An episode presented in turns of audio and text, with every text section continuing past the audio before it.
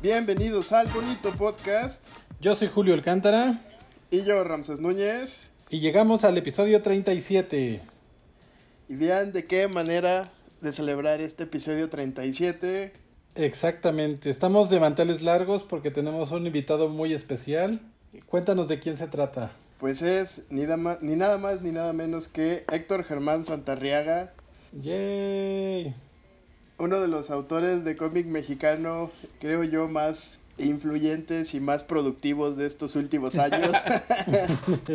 Bienvenido. Muchas gracias. ¿Qué tal? ¿Cómo están? Julio, Robin, Gustazo. Muy bien. Ya hacía tiempo que te queríamos invitar, pero con esto de la pandemia nos colgamos. ¿Qué te parece, Julio, si nos cuentas un poco de, de la trayectoria de aquí de nuestro invitado para que la gente sepa quién es Héctor Santarriaga y por qué es que lo tenemos en este episodio del bonito podcast? Muy bien, pues Héctor Germán Santarriaga es diseñador de la comunicación gráfica, egresado de la UAM y se ha desenvuelto como editor, escritor e ilustrador de cómics y novelas gráficas. Es fundador de los sellos editoriales Nostromo Ediciones y Pura Pinche Fortaleza Comics, ambos especializados en la producción de cómics en donde ha participado escribiendo, dibujando, diseñando y editando varios títulos como la antología de cómics de ciencia ficción Nostromo, la antología Ecosecuenciales, la novela gráfica A Puerta Cerrada y el cómic infantil Mirando al monstruo a los ojos. También es co-creador del primer premio Pura Pinche Fortaleza de novela gráfica y desde 2016 y hasta 2019 Héctor Santarriaga formó parte del Sistema Nacional de Creadores de Arte en la disciplina de narrativa gráfica. Todo eso. Y más porque aún nos falta por platicar muchas cosas de su obra. Ahí más o menos. Pues, pues muchas gracias por la invitación, ¿eh? La verdad es que el bonito podcast es yo, soy no, yo no soy muy de escuchar podcast, pero el bonito podcast es de mis podcasts favoritos. Eh, me gusta mucho y pues es un honor estar aquí con ustedes. Muchas gracias por honrarnos con tu visita. Al contrario. Gracias, gracias Héctor. ¿Y qué te parece si comenzamos a hablar eh, pues de todo tu trabajo y que le cuentes a todos nuestros podescuchas que aún no tienen la fortuna de conocer tu trabajo y a los que sí, pues que, que, lo conozcan todavía más a fondo de todo lo que has hecho. Y sobre todo me gustaría comenzar con que nos cuentes, pues sobre todo de dónde salen todas las historias que haces y cuál es tu inspiración más grande y, y cómo es que elegiste esos formatos para, para, presentar todo tu trabajo. Bueno, pues mira, a mí eh, yo elegí el formato de novela gráfica y, y bueno, porque digamos que todo, todo, esto tiene que ver con por qué hago cómics y por qué quise hacer cómics. Esto es, eh, es algo que siempre quise hacer, a lo que quise dedicarme por mucho tiempo. Sin embargo, pues cuando yo quise dedicarme a esto fue muy complicado porque eh, digamos que a finales de los noventas prácticamente la industria editorial y la industria del cómic en México había colapsado. Eh, realmente no había ningún, no tenía ningún referente, ¿no? De decir, ah, pues le voy a hacer como, como fulano autor o, o como perengano o como o sea, no tenía, no tenía nadie en, a quien eh, seguir, a quien, en quien inspirarme o decir, en donde hay espacios de, trabajo, ¿no? Entonces esto me llevó a, pues fue muy frustrante en un inicio y pues, eh, pues como ya eh, Julio mencionó hace rato, pues yo soy diseñador egresado de la Guamas Capo y pues ahí con eso pues yo, yo me dediqué a, yo hago diseño gráfico de los 16, desde los 16 años y tenía pues ahí algunos clientes y bueno, fue natural dedicarme a, al diseño, ¿no? Y en mis ratos libres pues hacer ahí unos pininos de cómics. Entonces, bueno, en un inicio yo hacía historias cortas, historias muy cortitas que trataba de colocar en pues en donde se pudiera, ¿no? A veces me invitaban en alguna antología, a veces me invitaban a algún proyecto eh, hecho por encargo, a veces este hacía algún ejercicio con algún amigo. Eh, entonces, bueno, realmente eh, el hacer cómics cortos fue algo que, que era pues porque solo así se podía. Sin embargo, pues nunca me sentí completamente satisfecho con eso porque bueno, hacer historias cortas es súper complicado, es todo un reto, es muy difícil, es muy, muy complicado y, no, y, te, y, bueno, es muy divertido porque bueno, puedes empezar un proyecto y terminarlo muy rápido, pero al mismo tiempo no te permite entrar de lleno en, en, un mundo, en explorar a los personajes, tener personajes secundarios, las historias cortas se van así de volada, ¿no? Entonces, cuando yo pude al fin, cuando tomé la decisión de, de, de publicar mi primera novela gráfica, eso fue en 2014.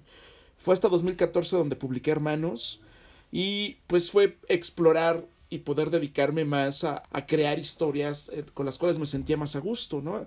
Esas novelas gráficas son de 64 páginas, las, las primeras que hice, y algo que me gusta mucho es que puedes empezar una historia y concluirla, ¿no? Y a lo que sigue. Eso, pues, es, a mí me parece lo más, lo, eh, lo mejor, eh, más que contar historias cortas o historias que continúan, me gusta mucho poder entregarle al público una historia completa con la cual eh, no necesitan más de mí más que esa obra y si algo pasa, si el universo colapsa, ellos tienen su obra completa con ca cada vez que adquieren uno de mis libros, ¿no? Oye, es, qué interesante suena eso, pero fíjate que me, ahorita que mencionabas hermanos, me surgió la, la duda, ¿de dónde surgió la idea de, de hacer este trabajo? ¿Cómo, ¿Cómo hiciste la selección musical del libro? Bueno, pues eh, durante toda la, la, el tema en particular de Hermanos, eh, para los que no lo han leído de, de su, su, público, pues es una historia ambientada en la Ciudad de México, una historia cyberpunk, en ambientada en un futuro cercano. Es la historia acerca de un re, reencuentro de dos hermanos que se llevan muy mal, que no se han visto en mucho tiempo y se llevan muchos años entre ellos. Entonces, esto nos permite, eh, pues, en este encuentro, en este reencuentro, pues, se da de manera como muy curiosa en la cual eh, se apoyan el uno al otro con, con, los problemas que ahí traen. Hay un rollo que tiene que ver con unos traficantes vestidos de Elvis Presley. Eh, el hermano menor está muy clavado con el amor, con el rechazo, con, con el sentirse solo. El hermano mayor, pues es como ya un, viejo lobo de mar, donde viene a compartirle esa experiencia y a decirle al chavito de 16 años todo lo que se le debería decir un chavito de 16 años, ¿no? Con respecto al amor, ¿no? Este, al menos de una forma muy chistosa, es una historia de, de acción, aventura, eh, pero sobre todo tiene unos detalles muy cómicos ahí. Esto surge justamente a partir de, de que, bueno, pues yo, por ejemplo, tengo, eh, tengo un hermano y una hermana, y este, por ejemplo, con mi hermano menor le llevo muchos años, le llevo 12 años. Y de repente, pues no tenemos una relación ahí tan, tan, este, esta, esta, este abismo de, eh, eh, de distancia en la edad, pues sí genera unas diferencias muy interesantes ahí. Y que bueno, pues eh, para mí era importante como retratar eso, ¿no? Algo que yo considero que, que como autor, en tu obra tú debes condensar cosas, o sea, contar cosas que pasan, ¿no? Este, mis personajes, a pesar de que viven en un mundo futurista, cyberpunk, van y se echan unos tacos de, de tripa, ¿no? Se van y se, este, se toman una chela. Porque México. Huevo, sí, porque México. Exacto. Eso es muy cyberpunk. Sí, pues, pues hay muchas cosas de las que ellos hablan ahí y situaciones que, que, pues que me gustaba como retratar, ¿no? Mucha gente me ha dicho, oye, pues es que tú eres el hermano mayor, ¿no? Tú eres Santiago, así se llama el personaje. Eh, y yo, no, no soy Santiago, ¿no? Este, tampoco soy Emiliano, que es el hermano menor, eh, pero de alguna forma cada uno de los personajes tiene algo de mí, ¿no? Hay muchas cosas que, que Emiliano tiene que, que, pues yo, yo las viví a lo mejor, ¿no? O algo, o algo parecido. Y esas situaciones, o sea, de repente me gusta representar cosas o, o, con, o narrar cosas que a mí me toca como, como compartir, ¿no? Hay, hay, algo que yo considero clave ahí, bueno, que es muy importante, que es la parte donde le dice, pues es que yo tengo que bailar y a mí no me gusta y ni modo, tengo que complacer a las chicas. Y el hermano mayor le dice, güey, no mames, no tienes que bailar si no quieres, o sea, puedes hacer otras cosas. Y aunque socialmente es como eh, una imposición, eso, pues tú puedes romper con eso, ¿no? Pues yo traigo ahí todo un rollo con el baile, porque pues yo, a mí no me gusta bailar, y de niño siempre, o sea, siempre veía a los papás bailar. Tengo familias muy grandes que armaban unos, unos fiestones tremendos y era el bailongo, ¿no? Y de niño era así de, no mames, o sea, o sea que cuando eres adulto tienes que trabajar, tienes que casarte y tienes que bailar, ¿no? O sea, son, sonaba horrible la vida del adulto, ¿no? Y, este, y entonces, pues cuando eres niño, todos los niños odiamos eso, ¿no? Pero conforme vas entrando a la adolescencia, pues muchos empiezan a, a, agarrarle el gustito al baile, ¿no? A sacar a, a, bailar a las chavas. Y este, de repente es así de que madres, ¿no? O sea, a mí no me gusta eso. Pero bueno, pues sí, es parte de crecer, ¿no? Tener que hacer eso. Y pues yo aprendí a hacerlo, aprendí a bailar y aprendí a, ahí a, darle vueltas a las chavas. Pero pues no es algo que, que pues nunca me llenó, ¿no? Y nunca me gustó. Y llegó un momento en donde dije, pero ¿por qué chingados estoy haciendo algo que no me gusta, ¿no? y, y en algún momento, o sea, tomé la decisión de no, pues no lo voy a hacer más porque no me gusta, porque cuando lo hago me siento el ser más miserable del mundo y pues a mí me hubiera gustado que alguien se acercara y me dijera eso en esa edad en la cual yo traía todos esos conflictos, que me dijera, güey, no tienes que bailar si no quieres. O sea, la vida no se trata de eso. Y si te gusta, qué chido, pero si no, no. Y pues encontrarás a alguien quien pueda acompañarte por la vida eh, sin necesidad de bailar o sin quedar bien con lo que todos dicen que tienes que hacer. ¿no? Eres el hermano mayor de tus lectores, entonces. pues, pues, para mí es importante, para, mí es importante difundir eso. Eh, me hubiera gustado, o sea, no sé, para mí es muy fácil decir, me hubiera gustado tener un hermano mayor que me dijera eso. Este, pero la verdad es que también me gusta mucho ser el hermano mayor. Aunque seguramente mis hermanos no dirán lo mismo, ¿no? Entonces, bueno, pues, pues de eso va, hermanos. Pensaba que podía contar una historia divertida, una historia corta y que la gente se quedara con, todo ese rollo, ¿no? La selección musical, pues bueno, toda, toda mi obra, siempre que estoy trabajando, siempre que estoy construyendo historias, busco de una u otra forma, eh, yo más que influencias de cómic, yo tengo mucha influencia eh, pues del cine, ¿no? Me gusta mucho el cine y cuando yo estoy planeando las secuencias, las escenas, yo hago planeación pensando en cómo se van a ver en el, cine o en así, y cómo sonaría, y qué música sonaría, y, qué estarían haciendo los personajes ahí. Entonces, bueno, uno, una de, de, las personas que más admiro yo en el mundo y en la vida, pues es Quentin Tarantino. Este, me gusta mucho también este, Robert Rodríguez. Muy bien, muy bien. Eh, y, y, bueno, yo considero que, que, la música es algo muy importante. Entonces, bueno, obviamente un cómic no es un medio musical, no es un medio que, que, incluye el audio. Pero bueno, yo por eso hago durante, a lo largo de mi obra, una, una eh, sugerencia de qué música estaría sonando en ese momento, con el fin de que el lector pues si le late, pues puede buscar el playlist. Los tengo algunos en Spotify, algunos este, en YouTube y pueden agarrar y escuchar eh, esas, esos playlists y, y, pues tratar de imaginar cómo suena ese mundo que yo, que yo propongo, ¿no? Fíjate que esa parte me, me parece muy interesante porque eh, como que hace más redonda la experiencia de, de leer el cómic. Sí, eh, mucho. enriquece, o sea, bien lo puedes leer y lo puedes entender sin escuchar la música.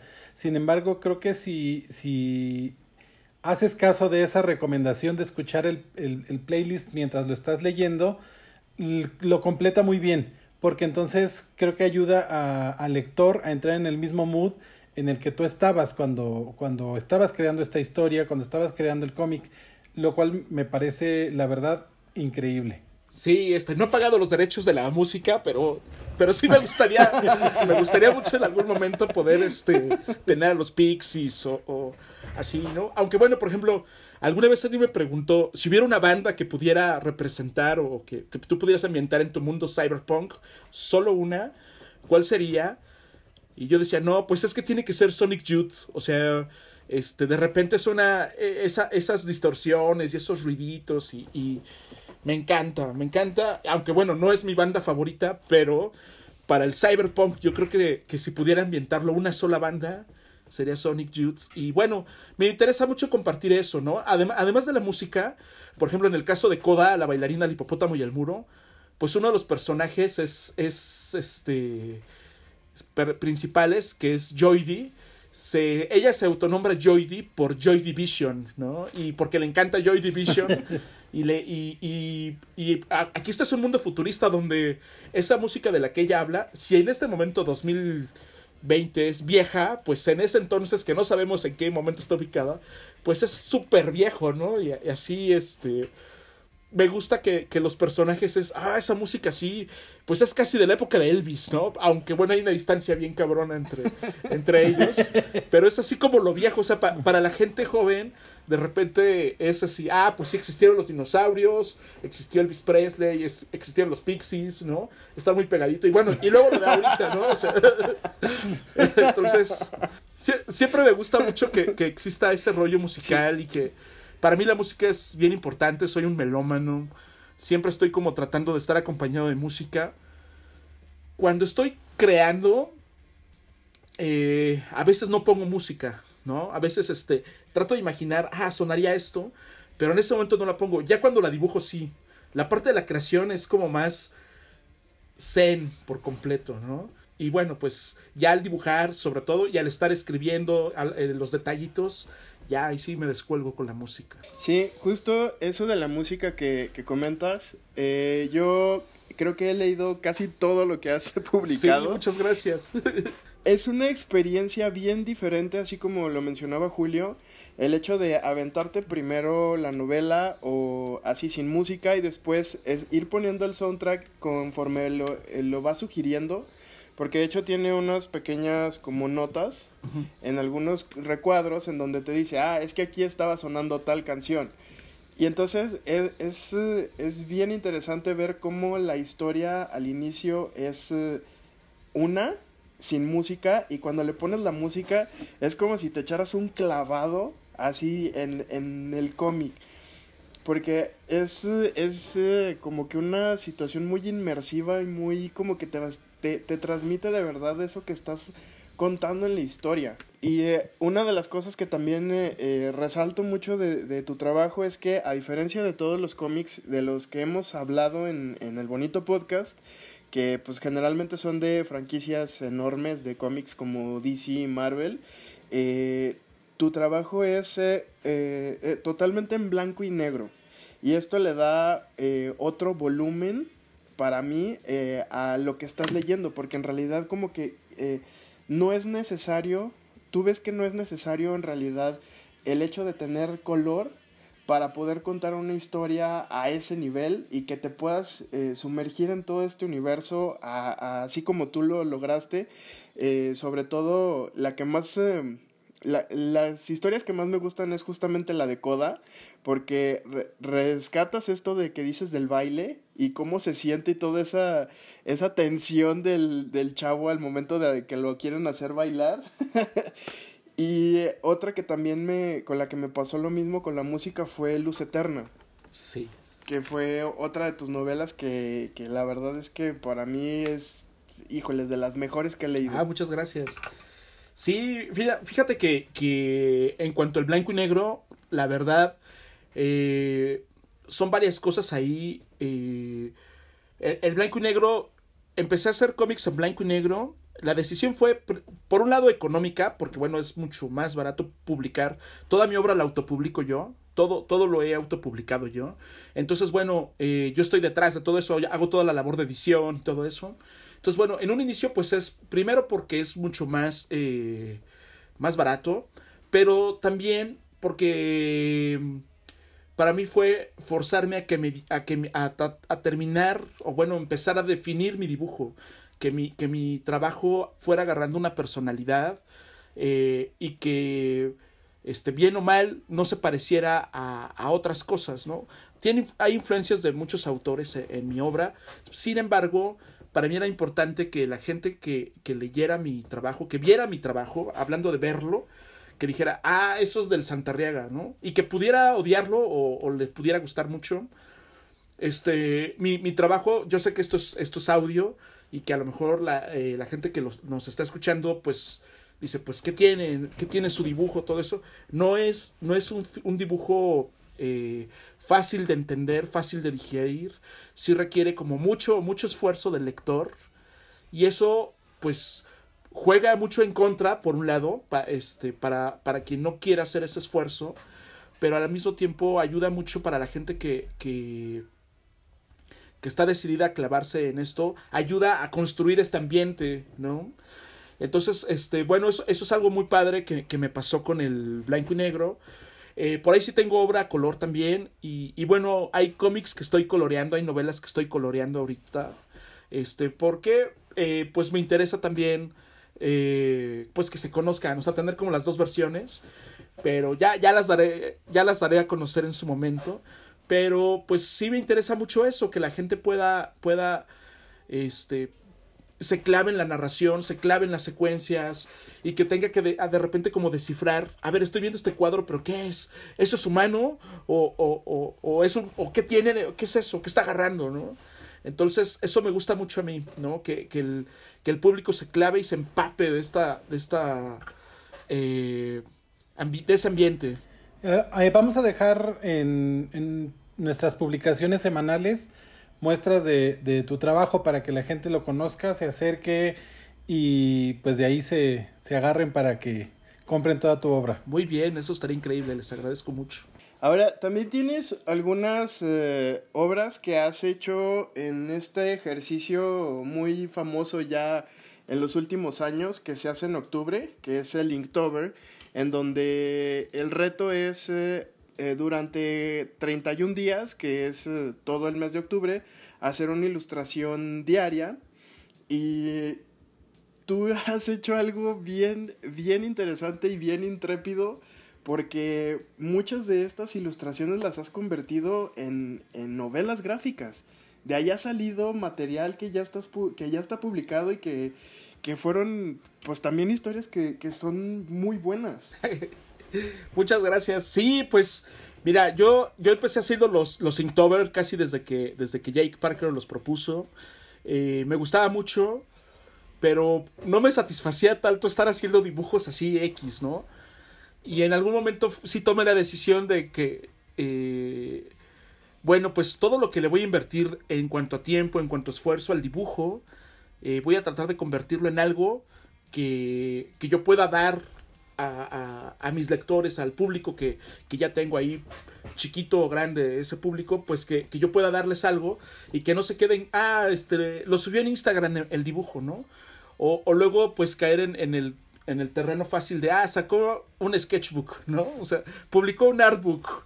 No, mm. pues, pues, o sea, no, no, no, no, yo creo que si está, estoy buscando eh, trascender como, como autor, como narrador gráfico, pues este, pues por eso fue que decidí hacer, convertir ese ejercicio en novelas gráficas y, y pues en, en un principio era hacer una página diaria eh, para cubrir el reto de, hacer un dibujo. Para mí era hacer una página de cada novela gráfica. Eh, había días que hacía dos, había días que hacía tres. Eh, y así fue como llegamos con Gila, que tiene. Gila el Sol Negro tiene 64 páginas. Y también Bajo la piel de la bruja son 64 páginas. Y pues justo eso, es, trato de, resolverlos con tinta, resolverlos físicamente. Casi toda mi obra la resuelvo a mano, no, no la hago digital, sino que está resuelta a mano, casi toda. Y pues me gusta mucho, me gusta mucho ese resultado, me gusta mucho sentir el papel, la tinta. Eh, a veces eh, eh, trabajo con acrílicos, pero me gusta, me gusta mucho tocar el papel, sentirlo, maniobrarlo.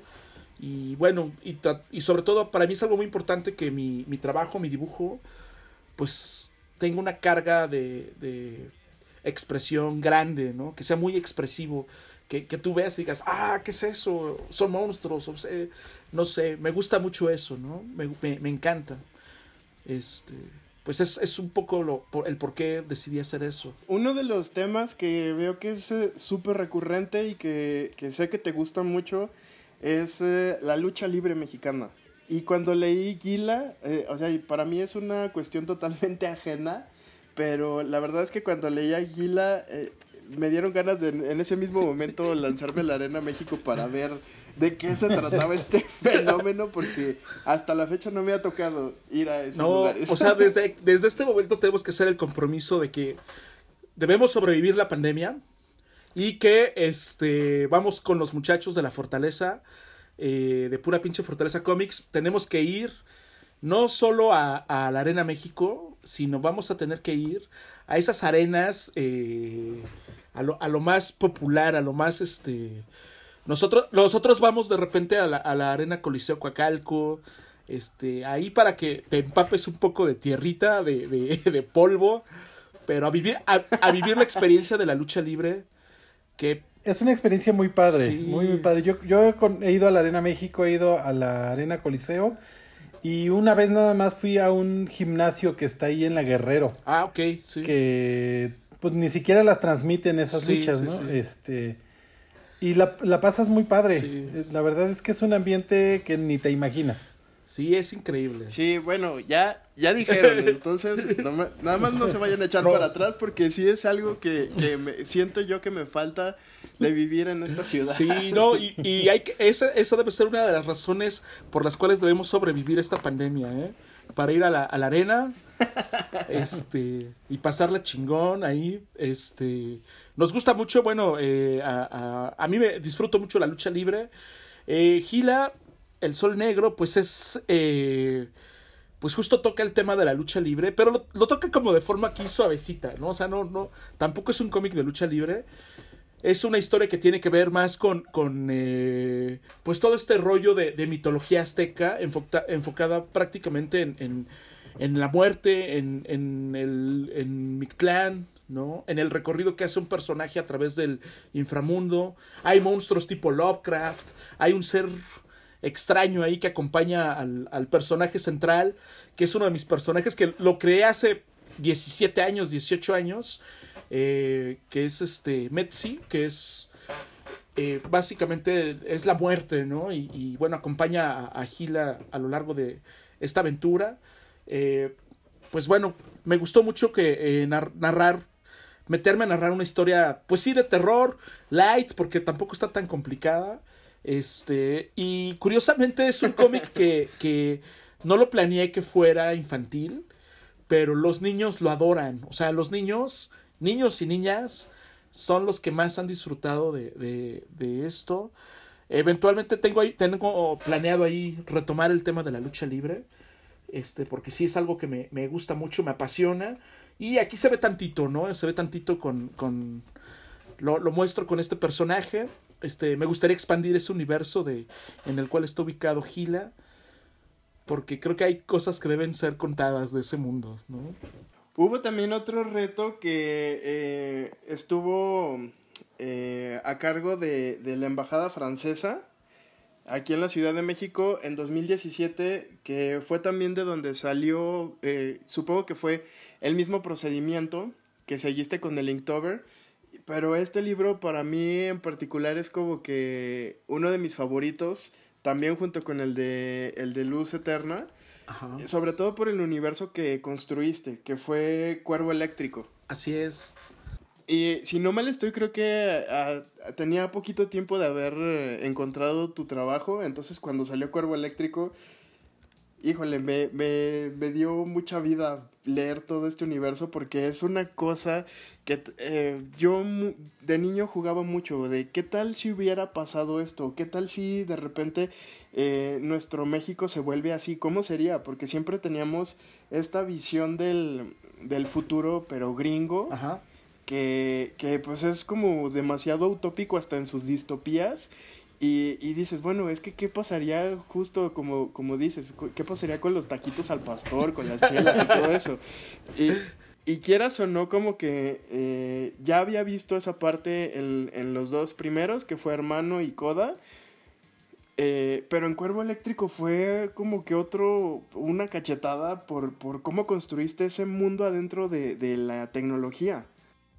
Sí, bueno, hay, hay una historia que, que, estoy contando que prometo echarle más ganas para sacarla adelante, que es dentro de mis historias de Cyberpunk. Casi todas, bueno, todas están conectadas, ¿no? Y estoy narrando en cada historia una gran historia, ¿no? Que es, que es la historia de Dirty Love, que es uno de mis personajes.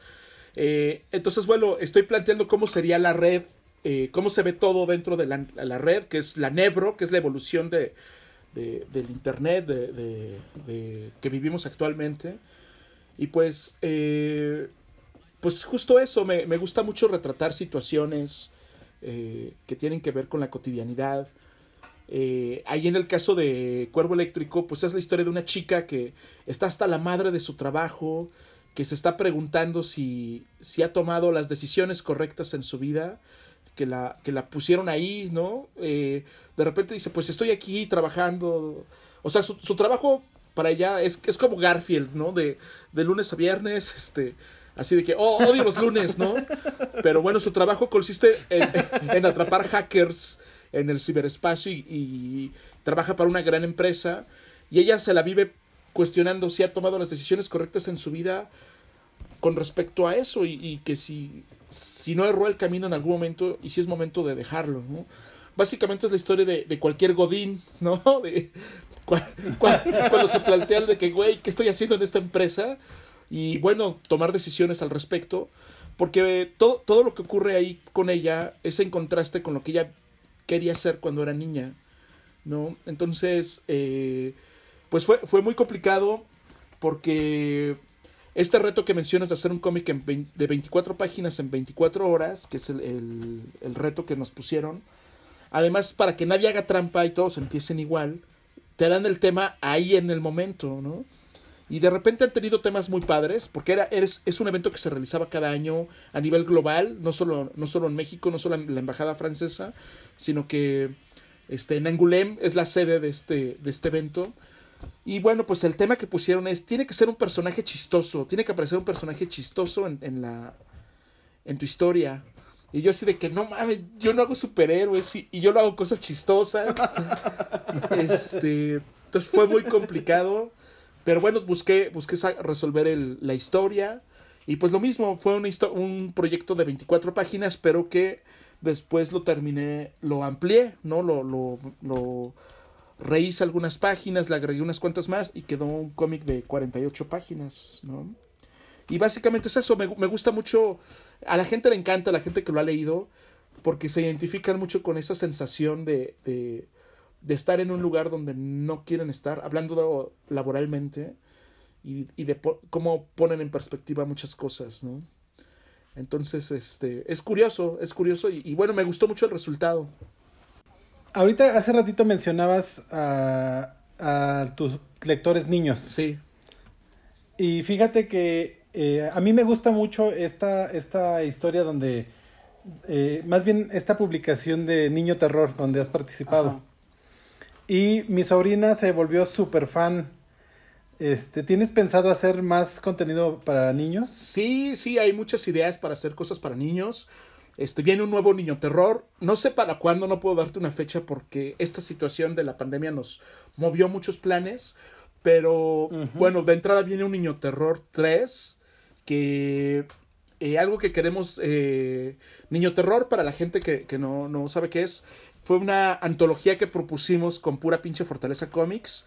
Pura pinche Fortaleza Comics es. Eh, digamos que es la unión de dos sellos editoriales, eh, Editorial Perro Muerto de Logan Wayne y Nostromo Ediciones, que es mi sello con el cual llevamos ya nueve años publicando, autopublicándonos. Y eh, dijimos, bueno, nos vamos a unir, vamos a, seguir haciendo más, más, este, más cómics, más novelas gráficas. Y decidimos crear antologías colaborativas, este, invitando a varios autores, a escritores, a dibujantes, y nosotros hacer realmente la labor de edición en, en esos proyectos. Entonces, eh, no, es, no estuvo nada fácil porque hacer terror para niños no es fácil y además la idea era que cada historia de terror pudiera aportarle al niño un valor eh, importante, ¿no? Como la honestidad, la lealtad, la empatía. Eh, cuando la gente habla de valores, la gente luego, luego se recarga al lado religioso, ¿no? Pero bueno, es que, es que la, la iglesia, la, las religiones, se han querido apropiar de los valores y hacerlos suyos, ¿no? sí. Pero de todo. Pero estos valores, sí, bueno, se quieren apropiar de todos esos desgraciados. Pero bueno, los, los valores universales, esos son, son valores universales que, que, bueno, lo que hacen es, si tú, si tú posees ciertos valores, te, te hacen mejor persona, ¿no? Eh, hablando, por ejemplo, de, de, por ejemplo, el no robar, la gente no debe robar porque está mal robar, güey. No, no porque te vas a ir al infierno, no porque va a haber un castigo, no, no tienes que robar porque no es correcto robar, ¿no? Entonces, eh, nosotros no tratamos de, de, meter ideología de ningún tipo, pero sí era un reto para los dibujantes hacer eso, para los escritores. Y bueno, por eso hicimos estas, estos proyectos que son, ahorita van dos, Niño Terror, Vacaciones Nunca Más y Niño Terror, Queremos Calaverita, donde bueno, pues cada uno involucra alrededor de 10 autores.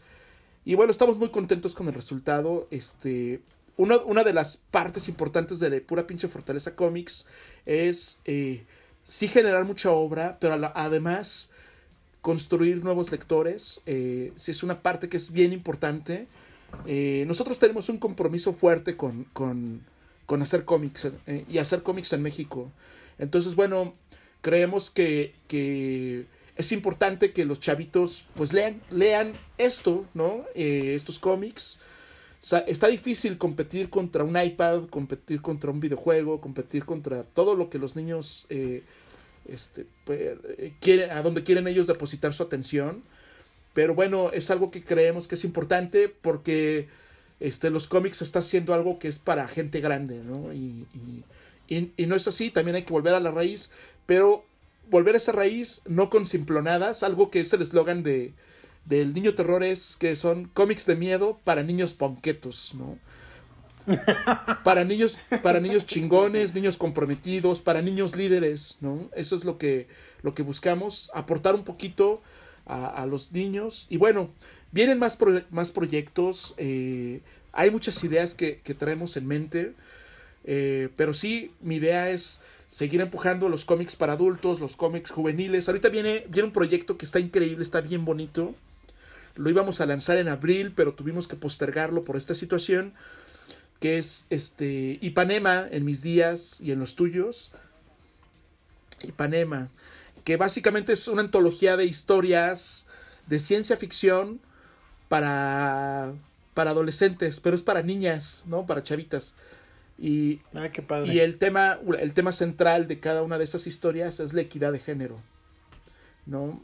Entonces, esto lo estamos haciendo porque eh, con pura pinche Fortaleza Comics a, lo largo del de, año pasado sobre todo hicimos un recorrido por, por muchos eventos a lo largo de todo el país, ferias de libro, convenciones, eh, fuimos a escuelas, en total fueron 21, 21 eventos que tuvimos el año pasado, donde pues conocimos a mucha gente, donde conocimos quiénes están leyendo nuestros cómics y de repente nos dimos cuenta que, por ejemplo, en el caso del cyberpunk, que cualquiera diría el cyberpunk es para rucos cuarentones, ¿no? Pero en realidad es increíble cuando, cuando chavitas de 14, 15 años están leyendo Luz Eterna, que, es una de mis novelas gráficas cyberpunk, que están leyendo Coda, ¿no? Que están leyendo Cuervo Eléctrico. Y de repente es así de que, ¿por qué una chavita de 14 años está leyendo esto? Pero aparte, o sea, lo, lo compró eh, lo, chingón de las ferias del libro es que normalmente duran 10 días. Entonces, por ejemplo, fuimos a León, estuvimos 10 días en León, eh, un día llegó una chavita con sus cuates, ¿no? Y nos compró varios libros, los leyó en la semana y regresó a comprarnos más, ¿no? Y entonces, el hacer que, el darnos cuenta que, que el público juvenil está deseoso de historias, historias de aquí, historias que pueden vivir, ¿no? Este, porque bueno, más allá del cyberpunk y la ciencia ficción y el terror, algo que es bien importante eh, en mi obra es que eh, estoy hablando de cosas con las que vivimos, ¿no? Hermanos, es, una, es un pleito entre hermanos, es cómo se llevan los hermanos, ¿no? Coda habla de, de el miedo a establecer una relación, el miedo a, a invitar a una chica a salir, ya salen y el miedo a cagarla, ¿no? En, en esto. Todo esto en medio de un mundo posapocalíptico, ¿no? Luz Eterna habla del conflicto de una pareja que la está pasando muy mal en su, en su vida, ¿no? Están al, al borde del truene y bueno, ¿qué, ¿qué, está pasando con ellos? Y cómo quieren medio arreglar lo que es inarreglable, ¿no? Eh, eh, Gila, el sol negro, es una historia de miedo, ¿no? De ese miedo que te da eh, el saber que hay algo abajo de tu cama, los ruidos que oyes afuera, siendo chavito, ¿no? Y, y, eso conecta mucho con la gente. Y bueno, pues así, o sea, tenemos historias de mariachis contra zombies, ¿no? Que en ser... Muy bueno, por cierto. Gracias. Serenata del zombie, que quisimos construir una historia para niños de zombies, que no, que no se vaya tan gore, ¿no? O sea, que, que fuera súper divertido. Entonces, bueno, buscamos conectar con la gente con eso, ¿no? Que de hecho cuando hablamos en nuestro capítulo de zombies, ahí les recomendamos que buscaran Serenata Zombie, porque eh, para mí fue una cosa bien extraña, porque pues sí, todos los, eh, tus libros hasta antes de Serenata Zombie si no mal, si no me equivoco, pues casi todos tienen un soundtrack eh, pues de música en inglés y, cosas así. Y eh, antes de que saliera este, eh, justo me estaba, me estaba preguntando yo, ¿por qué no habrán hecho algo como con música mexicana o, con música en español? Digo, no tenemos música tan, tan mala. Y de repente sale Serenata Zombie con el soundtrack de José Alfredo Jiménez para niños. para mí eh, también me divertí mucho con este libro y, y, de hecho cuando lo compré y lo leí se lo recomendé a Julio para, para su sobrina porque dije, sí, esto le va, le va a encantar. Porque justo es, son historias de, de, temas que se están abordando ahorita en la, en la ciencia ficción eh, gringa, que es eh, pues lo que más nos llega y lo que más consumimos eh, en México. Y, y, el hecho de ver literal mariachis aporreando a zombies con guitarras fue, fue increíble. Sí, bueno, creo que, mira, lo que debo decir es que la, la selección musical de Serenata del Zombie, la verdad ahí el, el gran responsable es Tevin. Yo, eh, eh, hay, hay eh, la música mexicana, pues tengo, a, hablando de la música de mariachis y todo eso, pues me, me, gustan muchas canciones, pero, pero no tanto, o sea, y no las puedo oír tanto tampoco, ¿eh? o sea, sí, es un ratito y ya. pero, este, pero bueno, o sea, me pareció que era interesante. Tevin fue el que se dio el, el quien vive ahí seleccionando la música, este, pero sí, sí, está padre. Y justamente, pues, eh, los niños que juegan plantas contra zombies y, todo eso. Quería, queríamos darles una historia divertida, una historia muy divertida que tuviera que ver con zombies, así, justamente con... Eh, híjole, no, no, va a sonar muy mal como lo voy a decir, pero que, que no vieras a los decapitados así, que salían las tripas y, y que bueno, a los que nos gustan los, el rollo de los zombies es eso, pero un papá no tan fácil se lo va a comprar a su hijo, ¿no?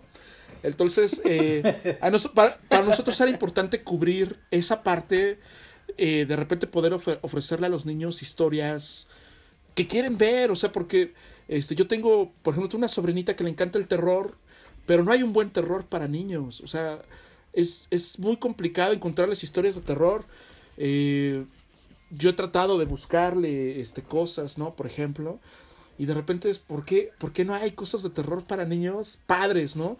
Porque pues es difícil hacer terror para niños, es muy difícil, sobre todo porque estás en la rayita, ¿no? De, de que uh, dos rayitas más y ya está muy fuerte, o, o, si le bajas demasiado el tono, este, pues no, no lo quieren porque no los espantan. Entonces es, es complicado la, las historias. Los niños, los niños son un gran público, los niños son, son lo máximo, porque pues lo, lo pueden amar o lo pueden odiar, o sea, y sí no hay este, no, no son políticamente correctos, o sea, no les gusta y lo avientan. Y eso está bien chingón, ¿no? Está bien chingón. Este, esperemos que esta nueva generación, eh, los niños que vienen, no pierdan esos, esos, este, esa forma de, de tomar este, la vida, ¿no? Sin, sin, sin, sin andarse ahí con en los grises, ¿no? Blanco o negro, ¿no? Eso me gusta. Y ahora quisiera eh, preguntarte sobre el premio de novela gráfica de pura pinche fortaleza. El año pasado tuvieron el, la primera convocatoria en donde salió ganador un libro que al principio me, me, estresaba mucho porque no sabía dónde iba, pero cuando llegué a la página final fue así de, oh, rayos. Pude haber sido yo.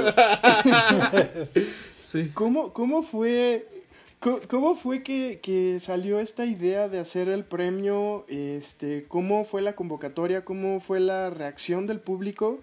Y la, sobre todo la selección. ¿Qué tan difícil fue para ustedes hacer la selección? Ok, bueno, pues te decía hace rato que en pura pinche fortaleza cómics sí tenemos un compromiso muy fuerte con, con empujar la creación de cómics en México, al menos hasta donde nosotros podamos, ¿no?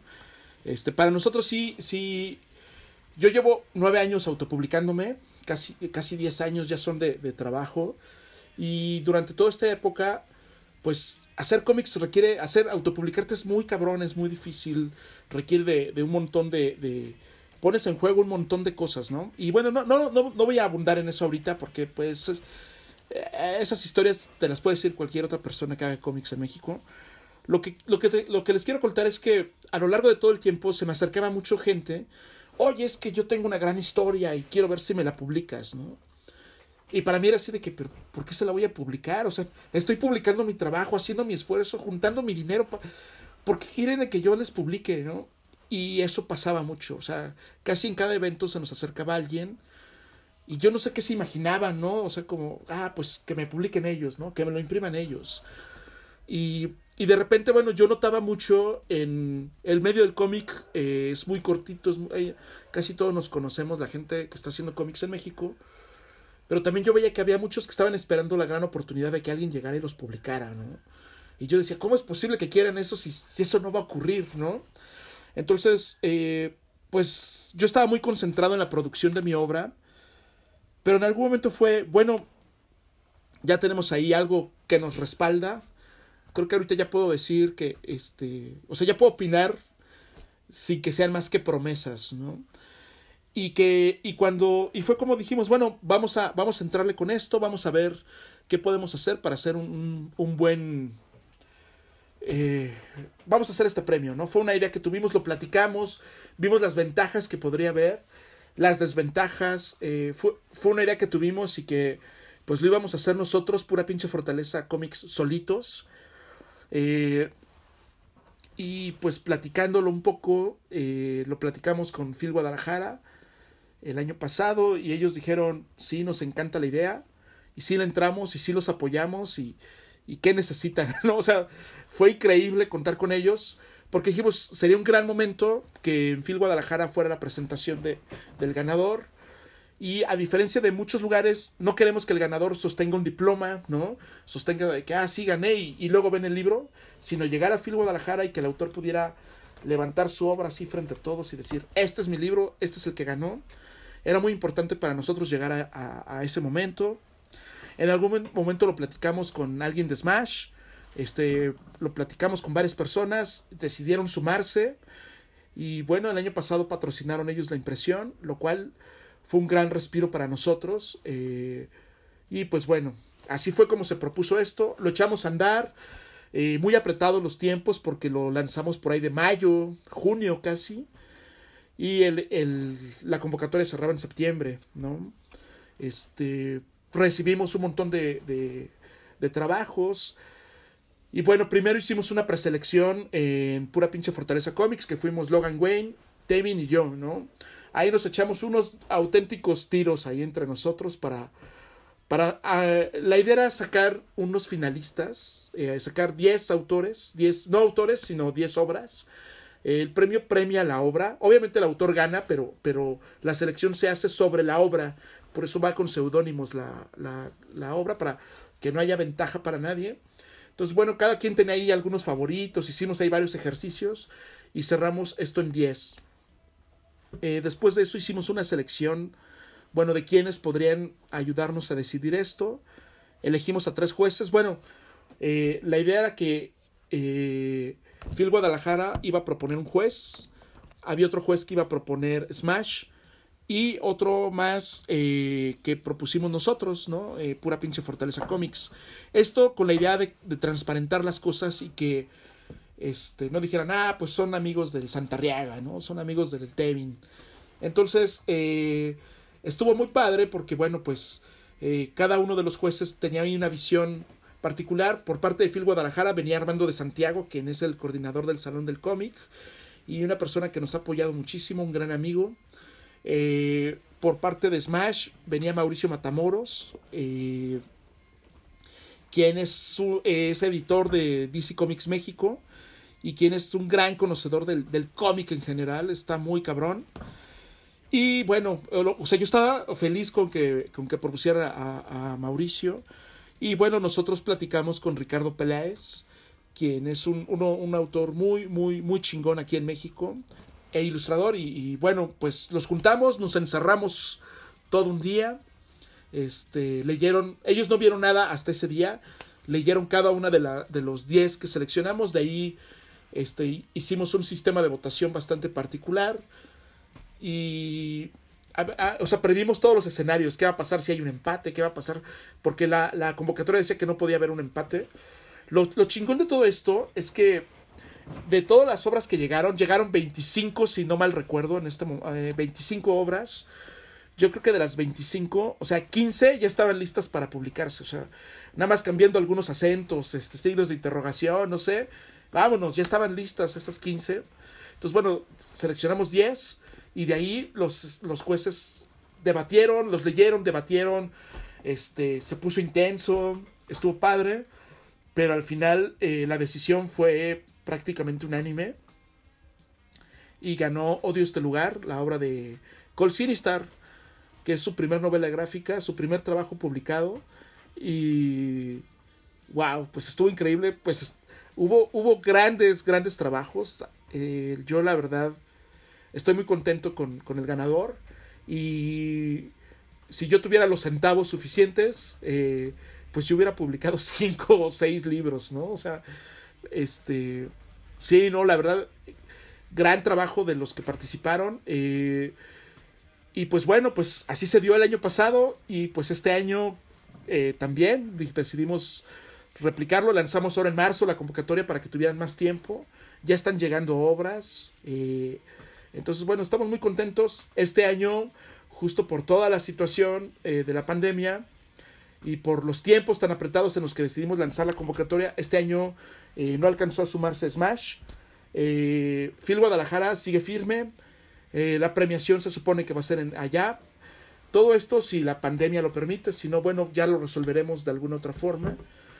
Pero bueno, pues estamos muy contentos y creemos que es un compromiso importante de parte de la editorial para hacer más, ¿no? Que es, es, es lo que queremos. Ahora, en este mes de julio se conmemora el Día de Mundial de la Trata de Personas.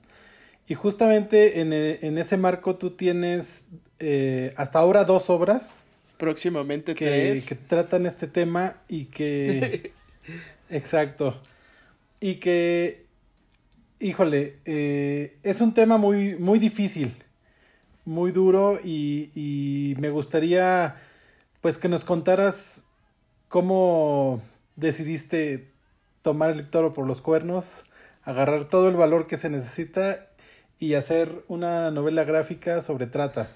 Ok, bueno, pues gracias por todo lo que dices. Este fue una decisión eh, difícil. Ahora me doy cuenta que fue más difícil de lo que esperé cuando lo decidí, pero pero básicamente toda mi obra, todo, todos mis cómics, todos mis libros, de alguna u otra forma traen un poco de crítica social, ¿no? De, de o sea, algunos de una forma más ligera, algunos de una forma más grande, eh, pero justamente porque creo que no puedes, eh, no puedes ser un autor a medias, ¿no? Hablábamos hace rato de los tonos grises, yo creo que, un autor debe estar comprometido con, con lo que cree, ¿no? Y no puedes darle la vuelta a muchas cosas. Entonces, a mí el tema de la trata es un tema que me parece la, la cosa más horrible que hay en el mundo eh, el privar a alguien de su, de su libertad y obligarlo a hacer cosas que van en contra de lo que quiere, me parece que es terrible, ¿no? Hay varios tipos de, trata, hay varios niveles. Yo prácticamente me enfoqué en la trata eh, que tiene que ver con, la cuestión sexual. Eh, yo leía historias que me parecían horrorosas y o sea, yo leía muchos artículos, muchas investigaciones, reportajes, eh, leí libros al respecto y cada vez que lo, lo que hacía eso, eh, yo sentí una sensación terrible. Siempre digo que es en el estómago, porque es un pinche dolor de estómago de conocer la naturaleza humana en ese punto y que te transforma. O sea, de repente yo leía cosas y esas cosas se me quedaban en mi cabeza y en mi estómago días y semanas, ¿no? yo seguía con mi vida, pero de repente pensaba en aquella historia de aquella chavita o de aquella señora o, cosas bien horribles y se quedaban en mi cabeza ahí mucho tiempo ahí revoloteando y me enfadaba mucho, ¿no? El, no poder hacer nada. Y yo decidí en algún momento decir, bueno, voy a hacer algo al respecto, voy a hacer una, una, lo que yo sé hacer es hacer cómics, es hacer novelas gráficas. Entonces, bueno, voy a hacer algo al respecto y pues a ver qué pasa, ¿no? Y el a ver qué pasa estuvo bien cabrón, ¿no? Eh, pues estuve documentándome mucho, estuve informándome. Eventualmente me empecé a meter un poco más, estuve haciendo investigación, hice entrevistas, platiqué con, con gente que, que, estuvo ahí metida, ¿no? Gente que logró escapar. Y bueno, con todas las cosas que me narraban, que me contaban, pues bueno, pues es desgarrador, ¿no? Y, y bueno, pues yo soy, yo soy diseñador gráfico, yo estudié eso. Yo no soy reportero. Digo, aunque veo mucho, mucho la cuestión de comunicación. Mi carrera es diseño de la comunicación gráfica. Eh, híjole, nada te prepara para algo tan brutal, ¿no? O sea, es una cosa tremenda. Y a partir de ahí, bueno, decidí construir estas historias. En algún momento dije, esto es un trabajo muy grande. Eh, decidí postularme para, para el Sistema Nacional de Creadores de Arte con ese proyecto, que el proyecto se llama Sueños Rotos, Sueños Rotos, y es una trilogía, son tres libros de historias diferentes que, abordan este tema de diferentes formas, ¿no? Son, son, pero cada una es una historia completa. Y bueno, pues me postulé, eh, eventualmente me, me, dieron la beca, y eh, sobre todo eso me ayudó mucho para poder meterme de lleno en eso, o sea, ya no hacerlo a mi ritmo, hacerlo, sino decir, órale, lo tengo que hacer así, y bueno, fue súper motivante, la verdad, ¿eh? O sea, sí, es algo muy, muy chido, es un gran apoyo esa beca. Y pues me puse a investigar, me puse a hacerlo, a trabajarlo. Eh, lo trabajé muy diferente a como trabajo to todos mis, mis novelas anteriores. Y. ¿Por qué? Porque aquí hubo mucha investigación, ¿no? Entonces, fue investigar, fue nutrirme y aterrizar eso en una historia, este, escribirla y luego irla dibujando y bueno, los temas son fuertísimos y es muy, muy complicado, muy duro dibujarlo. Es doloroso. Está reviviendo. Eh, primero escuchar a estas chicas todo lo que les pasaba, ¿no? Entonces ya traes eso aquí en tu cabeza, que es así de. ¿No? Este. Después, ok, lo voy a traducir eso en una nueva historia. Porque lo que hago no es contar las historias tal cual, sino que tomo los puntos en común de todas estas chicas. Y eso lo, lo, lo que hago es construir un nuevo personaje, una nueva historia basado en, todos esos puntos en común. Entonces eso es algo muy difícil. Y luego dibújalo. O sea, está bien cabrón. Eh, a pesar de que tienen un toque de realismo mágico ahí para suavizar ciertas cosas. Pues al final, o sea, pues tú traes todo esto que estás, que ya te enteraste que pasó y cómo pasó. Entonces sí es un algo muy duro.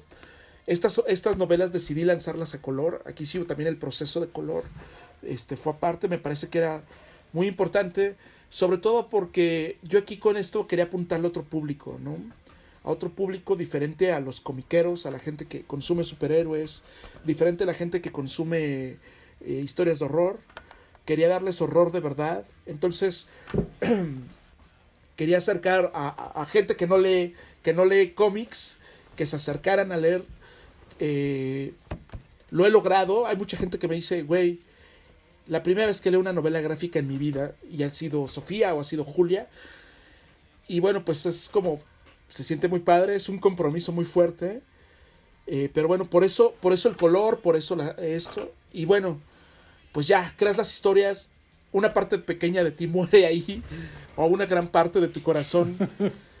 Te quedas tocado ahí. Este. Ha, ha sido muy difícil. Eh, en particular la tercera historia que, que, es la que todavía no publico, fue la más difícil de las tres. Eh, fue, la, fue la más difícil. Eh, la terminé hace un año, lo terminé en julio del año pasado, pero eh, yo lo terminé para, para terminar mi entrega con el Sistema Nacional de Creadores de Arte y decir ya, pero no lo volví a ver hasta como por febrero o marzo. Dije, no quiero verlo. esa, esa tercer, ese tercer libro habla sobre, sobre el tráfico de, de niños, el tráfico infantil y el cómo son este, los niños que son secuestrados, tomados y explotados eh, de forma sexual. Eh, entonces, bueno, ahí sí fue, fue lo más doloroso. O sea, la investigación alrededor de eso sí fue mucho más dura, más complicada. Eh, yo, neta, más de una vez lloré al investigarlo, al escribirlo, al dibujarlo fue algo que sí de, alguna forma me, me, afectó bastante porque no quería verlo, o sea, de repente sí es... Eh, eh, sí era muy duro, sí era muy duro, me costó mucho trabajo terminarlo. Eh, ahorita estoy re retomando algunas páginas, estoy redibujando algunas cosas que, que, creo que debían quedar de otra forma. Le estoy dando ahí como una, este, para tenerla terminada y, y bueno. Pero sí es algo muy duro. O sea, cuando yo dije, ah, voy a hacer algo sobre la trata de personas, pues sí está muy cabrón el tema y sí es muy complicado, pero no me imaginé lo duro que iba a ser y cómo, cómo de alguna forma me iba a cambiar a mí internamente, o sea, yo ya no veo eso de, de otra forma. O sea, ya lo, ya eh, sí me cambió mucho, sí me cambió mucho a mí. Y bueno, este, de repente digo, no, ya no, ya no vuelvo a hacer nada así de, de que tenga que ver con temas fuertes, porque sí, o sea, prefiero hablar sobre brujas y sobre cyberpunk, pero la verdad es que no es cierto, o sea, sé que, sé que, sé que voy a regresar a eso, o sea, ya hay varias cosas que quiero narrar, eh, pero sí es difícil, y, pues es que ya que lo haces una vez, ya no, ya no puedes dejar de ver, ¿no? Es como la píldora roja en Matrix, ¿no? O sea, este, ya que lo sabes, ya es, ya, güey, te doy la otra para que se te olvide y, y vivas chingón, ¿no? Se te olvide, puedas vivir tu vida disfrutando todo, todo lo que hay y, y que, y que no, no pienses en, en, lo mal que le pasan a estas personas. Pero no, la verdad es que no, no tomaría la píldora para olvidar, ¿no? Sí, es, es un gran trabajo y, y como Gracias. dices, eh, algo que, que me llamó mucho la atención es el color. Creo que es un personaje más de la historia, el, el, el color en, en, en, estos dos, en, en estos dos libros. Y de verdad que te super felicito por, por, por, estas historias. Muchas gracias. Sí, pues la parte del color es algo muy importante. Como no lo había, no lo había hecho en mi, en mi obra anterior. Eh, hice una selección de colores eh, muy reducida. Yo, yo, yo sostengo que el usar color no es usar todos los colores y ponerlos en todos lados, sino yo creo que el color debe usarse, así como el blanco y negro enfatiza ciertas cosas y te ayuda como a enfocar en ciertos niveles, el color también es algo que debe ser tratado igual, ¿no? Eh, a mí me gusta mucho el cine, como les decía hace rato, y a mí me gusta mucho de repente, ay, esta escena se ve verde, ¿no? Ah, esto se ve amarillo, esto está rojo, ¿no? Los colores que predominan aquí son estos. Entonces, bueno, eh, con cada una de ellas, de, de, mis novelas gráficas de Sueños Rotos, hice una selección de una paleta de color de nueve colores en cada libro y solo uso nueve colores en, en, cada libro, ¿no? Quería reducirla más, pero ya, ya estaba siendo demasiado exquisito ahí. Eh, pero justamente eso lo, lo hice para eh, generar unos ambientes ahí que digan algo, que dicen algo y que te, te evocan ciertas cosas, ¿no? ¿Tuviste algún acercamiento de, de gente que... Eh Que después de haber leído alguno de los de, los dos volúmenes de Sueños Rotos que tienes hasta ahora o este alguna no sé alguna persona que se te haya acercado y te haya hecho algún comentario eh, acerca de todo esto que, que, contaste ¿qué, ¿qué, reacción tuvo el, tu público al leer Sueños Rotos? Bueno, eh, pues ya pues, reaccionan mucho, o sea, sí, sí está impresionante. Eh, hay gente que eh, me ha tocado. Por ejemplo, tenía mucho, muchos lectores. Muchos de mis lectores del cyberpunk, de la ciencia ficción y todo eso, decían, ay, ¿cómo eso? O sea, pues sí, está bien, pero a mí me gusta lo otro, ¿no? Como que ellos sí, sí, y sí me, sí me lo han comprado, pero pues, hasta me dijeron, ¿quién te encargó hacer eso? Como que creen que no, no, no podría ser capaz yo de querer hacer algo así. Pero hay muchas reacciones. Mira, hay gente que se te acerca levanta el libro y dice, wow, no, pues este libro se trata de esto. Y, lo, y muchos lo que hacen en automático es alejarlo. Así como lo alejan y se voltean a ver otra cosa. No quieren saber nada al respecto, ¿no? Pero hay gente que lo toma y le dices de qué trata y es así de, se clavan viéndolo, pero así como que hasta lo acercan más a su cara al libro. Y, este, y hay gente que empieza a leerlo de inmediato, o sea, sí, dámelo, lo que cueste. Eh, muy buena reacción, muy buenas reacciones. Eh, en general me ha ido muy bien. La gente lo toma bastante bien. La gente, o sea, pues les gusta que se hable de eso. Eh, me ha tocado muchos casos de, de adultos que lo, leyeron, lo compraron, les gustó el tema y regresan a comprarme dos o tres más. En el caso de Sofía, para dárselo a su sobrina, a su hija, es que quiero que sepan de esto, quiero que conozcan de esto. Eh, ha habido escuelas que me han comprado este, 30, 40 ejemplares para, para difundir en las secundarias. Eh, pues es algo que, que, que atrae mucho. Eh, en algún momento del año pasado eh, anduvimos por Ciudad Juárez y en Ciudad Juárez varias chicas me dijeron, está muy cabrón que vengas aquí a hablar de eso, pero te felicito, ¿no? Este, y lo, lo han tomado muy bien ha habido eh, muchas veces he sido cuestionado de por qué yo, un hombre, ¿no? Eh, del patriarcado, ¿no? Eh, viene a hablar aquí sobre historias que le pasan a las chicas. Y pues bueno, pues es, como muy chistoso que, me lo digan. Pero bueno, pues hasta donde yo sé no hay, otro, no hay otra novela gráfica sobre trata de personas. en México no la hay, en el resto del mundo que yo sepa no existe. Y pues bueno, pues estaría padre que hubiera 20 o 30 libros hablando del tema y que pudieran nutrir y estar difundiendo esto que está pasando en nuestro país. Pues no sé, ojalá alguna chica también lo haga. Y lo que yo siempre les digo es que, por ejemplo, si yo quisiera contar una, hacer una tira cómica acerca de un gato que le gusta dormir y que come lasaña y que se burla de su dueño eh, y que se llame Garfield la tira, pues la puedo hacer, pero no necesito ser un gato que come lasaña y que para poder contar una historia acerca de ese gatito, ¿no? O el ejemplo que ponía, pues si yo quisiera hacer una historia de las ninja tortugas adolescentes mutantes, no necesito yo ser ni ninja, ni tortuga, ni adolescente, ni mutante para poder crear una buena obra entretenida, ¿no? Seguramente una chica podrá abordar esto de, de otras formas, pero bueno, este, pues esperemos que, la haya. Yo sería el más feliz. Eh, alguna vez cuando presenté Sofía, ese Sofía es del 2018, Sueños Rotos Sofía, lo presenté en la mole. Fue el, fue el primer evento en el que estuve. Y en algún momento se me acercó una chica. Eran dos chicas, pero bueno, una de ellas venía así con su chamarra de piel, así, todo un rollo biker que traía. ¿Qué? ¿Pero por qué tú estás hablando de esto? Esto es de mujeres. ¿Tú qué vas a saber? ¿Cómo vas a...? No, pues ya le tiré mi rollo de por qué lo hacía. Le explicaba que, bueno, pues yo lo hacía y que, pues, si no le gustaba, pues ya. Y muy enojada, agarró, ah, ya, ¿cuánto cuesta? Y me compró uno y se fue muy indignada, ¿no?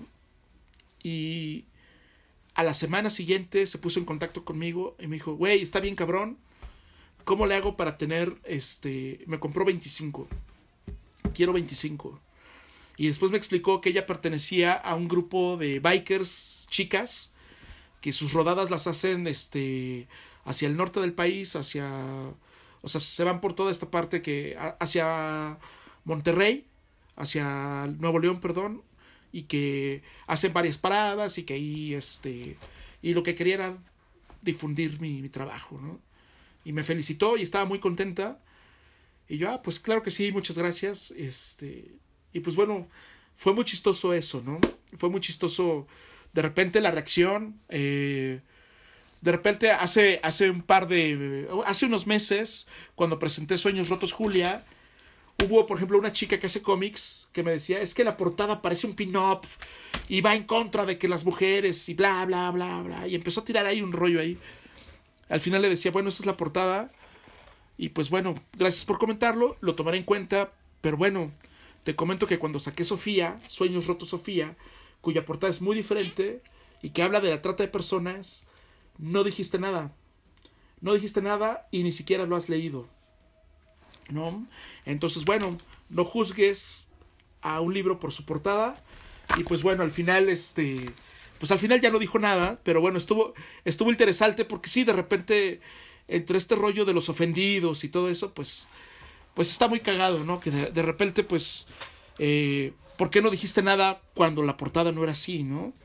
Y, y la portada de Julia, sí hay un sentido por cuál es así, o sea, ahí es bien específico el target al que le estoy apuntando ahí, que básicamente es a la gente que consume el table dance, ¿no? O sea, los chicos que van a, eso, o sea, pues yo quiero, ah, pues si te llama eso, ven, acércate, pero lo que vas a encontrar adentro, pues habla de, eso, de trata de personas, feminicidios en el Estado de México, eh, pues cosas reales, cosas que estamos viviendo y que son importantes, ¿no? Entonces, pues, pues es muy curioso. las reacciones han sido muy curiosas, pero en general, o sea, yo diría que he tenido un 90 y tantos por ciento de aceptación y realmente nadie me ha dicho que esté mal, o sea, que no le gusta o que... O sea, las reacciones son así muy superficiales y obviamente si, pues no le hago caso a esas reacciones. La gente que ya lo leyó, sí es muy diferente y bueno, me ha ido bastante bien, me ha ido bastante bien, no me quejo y me siento muy contento, muy satisfecho con ese trabajo. Y mira, creo que comentas algo que es muy importante en estos temas.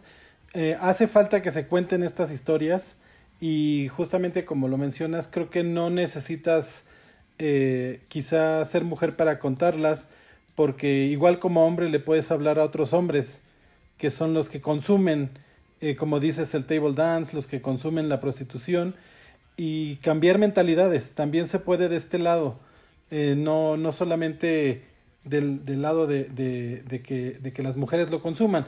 Si, si alguna lo, lo lee y le, y, le, y le parece que es algo que se debe compartir, está increíble.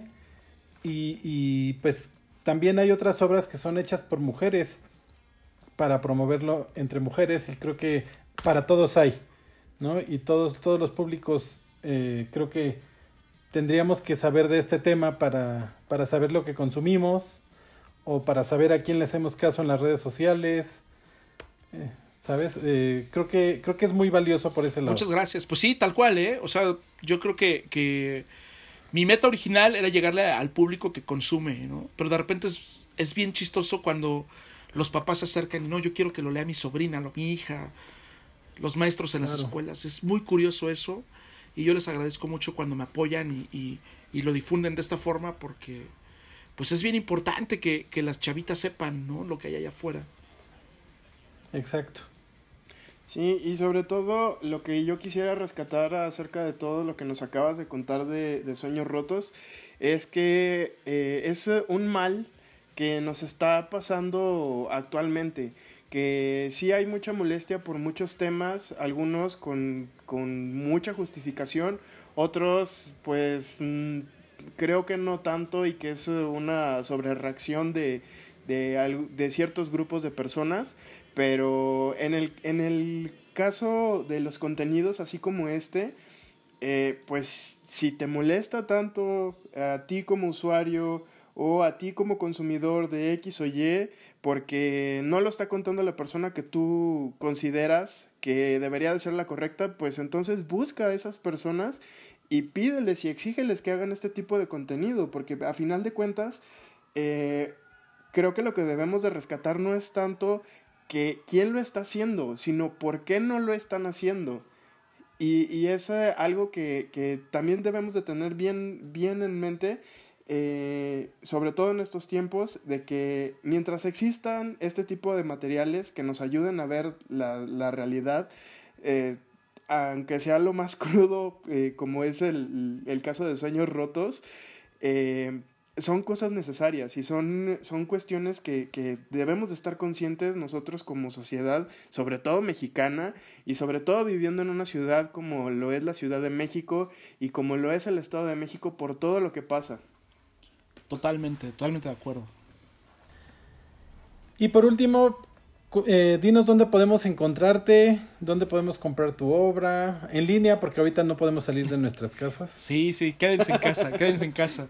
Pues mira, ahorita tenemos eh, tenemos la tienda de la Fortaleza, que está la tienda en línea, que es pura pinche fortalezacomics.com, diagonal tienda, eh, donde pues está todo el catálogo de Nostromo Ediciones, de Editorial Perro Muerto, de pura pinche Fortaleza Comics, está la obra ganadora del concurso del año pasado, están los Niño Terror, está todo lo, lo- ahí, hay unos paquetes que están muy interesantes, y bueno, pues ahí pueden, con, eh, los libros físicos, ahí los pueden comprar. Eh, por otro lado, algunos de los títulos estamos lanzándolos de manera digital. Y se pueden, están en Amazon, en, en Kindle. Eh, están, en el caso de México, si tú tienes eh, una cuenta Unlimited de Kindle, pues está bien chingón porque pues puedes leerlos gratis, ¿no? O sea, si los prefieres comprar, bueno, están ahí, tienen un precio. Si no, si no tienes esa cuenta eh, ilimitada, pero bueno, la verdad es que las ventajas de tenerla son increíbles. Son 130 pesos al mes y puedes acceder a millones de libros, entre ellos eh, mi obra, la obra de, de Logan Wayne, que son las que ya están ahí. Entonces, bueno, pues está bien padre. eh, tenemos la tienda en línea. También está eh, en el caso de Hermanos. Está en español. Va a estar en. eh, está en la app de ficción. Central Ficción. Ahí está, se puede leer gratis. Y pues bueno, son ahorita la- las plataformas en las que está nuestra obra. Y pues bueno, estamos en pura pinche Fortaleza Comics en Facebook. Estoy como Santarriaga en Facebook. y en Twitter y en Instagram como HG Santarriaga. Ahí pueden darse, darle una checada a mi trabajo, ahí estoy a sus órdenes. Y, y bueno, también estoy en Coffee por si alguien quiere invitarme un café. Estoy en coffee.com, diagonal HG Santarriaga. Se aceptan las donaciones, este, porque sí, sí, tomamos café en cantidades industriales acá. Exacto, es muy importante a la hora de crear. Sí. Sí, entonces, si a usted le causó eh, algún interés todas las obras que mencionamos en este episodio del bonito podcast, pues ya sabe dónde conseguirlas.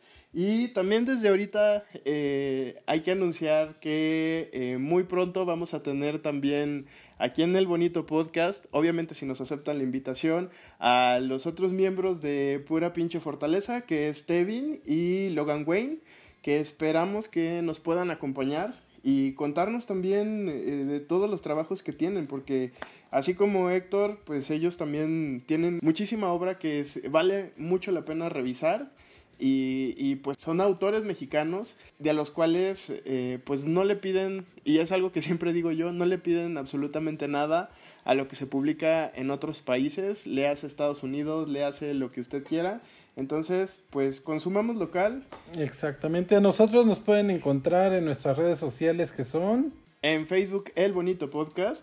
Y en Twitter e Instagram como Bonito Podcast. Además nos pueden encontrar en YouTube, ahí estamos subiendo poco a poco nuestros episodios y en nuestras listas de eh, nuestras playlists de Spotify. Sí, donde cada vez que hablemos de, de música ahí puede encontrar absolutamente todos los listados, eh, como el del capítulo anterior y los que se vayan sumando. Además que también puede encontrar al bonito podcast en todos los servicios de streaming como Apple Podcast, Google Podcast Y, todo, lo que, termine en podcast. Eso. Y ya sabe que nosotros estamos grabando en la distancia, así que este igual que usted si no tiene que salir de su casa, quédese ahí, de preferencia. Si tiene que salir, pues eh, tome todas las recomendaciones de seguridad para mantenerse saludable. Yo soy Julio Alcántara. Yo soy, yo soy Héctor Saltarriaga.